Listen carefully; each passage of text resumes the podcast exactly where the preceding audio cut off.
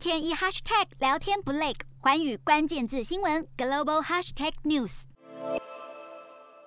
迎接二零二二年，驻美代表萧美琴也没闲着，出席侨界举办的元旦升旗典礼，当场宣布国军退辅会今年将正式驻美，提升台美退伍军人交流，深化两国的军事互动，来加强抗中。毕竟两岸情势紧张，蔡总统更在元旦谈话呼吁中国冷静。而我们同时也要提醒北京当局，不要误判情势，更要防止内部军事冒进主义的扩张。对于蔡英文的喊话，国台办不领情，反呛若再挑衅，中国将采取断然措施，走台独绝路，只会将台湾推入深渊。警告意味浓厚，但有学者分析，上半年有北京冬奥，不用太担心中共的动作，要看的是下半年中国二十大之后可能会推出统一时程表。重大的政治的议题哈，比如说像是呃两岸或是台湾，那可能要等到二十大之后呃才会知道有没有一些比较明显的或一些调整啊，或者是一些变化。那目前来看呃基本上还是这个基调还是和平统一啊为主轴啊，但是不排除武力的手段。